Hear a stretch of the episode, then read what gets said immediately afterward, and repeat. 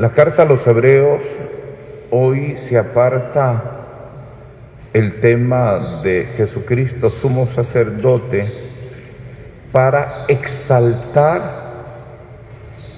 la valentía de aquellos primeros cristianos venidos del judaísmo, porque la carta a los hebreos eh, refleja mucho conocimiento de la Torá, del Antiguo Testamento, de los profetas. Por ende, tanto el escritor que conoce aquello como los lectores vienen con toda son judíos que se han hecho cristianos, se han bautizado. Y él los halaga diciéndoles que han sido perseverantes en el sufrimiento. Han sufrido burlas. Cuando un judío se hacía cristiano, se exponía a la mofa, a la burla de los demás judíos. Se exponían a ser confiscados como lo fueron, se les expropiaban sus bienes y se exponían a la cárcel porque por cualquier cosa eran acusados y encarcelados. No obstante, han perseverado con alegría en medio del sufrimiento. Todo es posible por la convicción que tienen en nuestro Señor Jesucristo y saben que lo que pierden, la libertad, los bienes, la buena fama, es relativo en comparación con lo que han ganado, la salvación en nuestro Señor Jesucristo.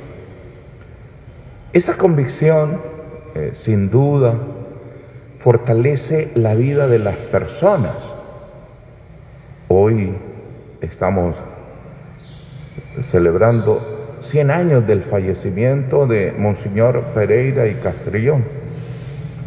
Sus obras materiales, por ejemplo, aquí en la catedral, son muchísimas y aquello que no se puede medir, lo espiritual, lo sacramental, lo pastoral, forma parte de su legado que brota de Jesucristo, porque Él es el que va guiando la historia y va haciendo crecer su reino, como lo deja ver las dos parábolas que acabamos de leer.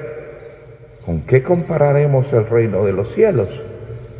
Pues con una semillita que cae y el que la dejó caer se acuesta y no se da cuenta que ella va creciendo por sí sola.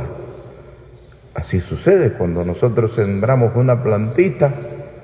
Ahí en la curia yo sembré unos monjes chiquiticos y ahora ya son tres veces mi tamaño y no me di cuenta. Crece por sí sola. Entonces, así es el reino de los cielos, como la semillita de mostaza que se va a convertir en el gran arbusto. Pero ¿quién está detrás de ese proyecto? Dios. De tal manera, queridos hermanos, que hoy démosle gracias al Señor por esos pastores que ha puesto en esta iglesia diocesana, eh, también Monseñor Pereira en su momento sufrió mucho. Yo creo que una de las cosas más difíciles para él fue en aquel 1913, cuando pues eh, se decidió la creación de la provincia eclesiástica de eh, Nicaragua, reduciendo León a menos territorio y ya no siendo él, eh, digamos, como el obispo de todo el territorio nica y gran parte del territorio costarricense, sino a lo que posteriormente irá quedando de la diócesis de León.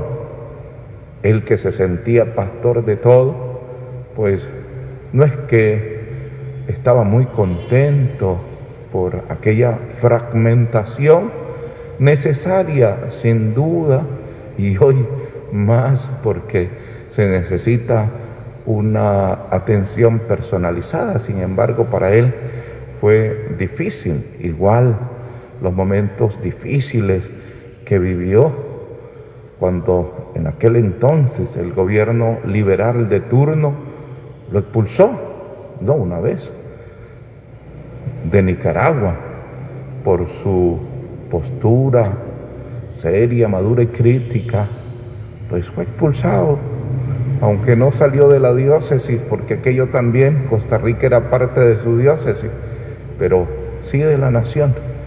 ¿Y cuántas veces le tocó sufrir?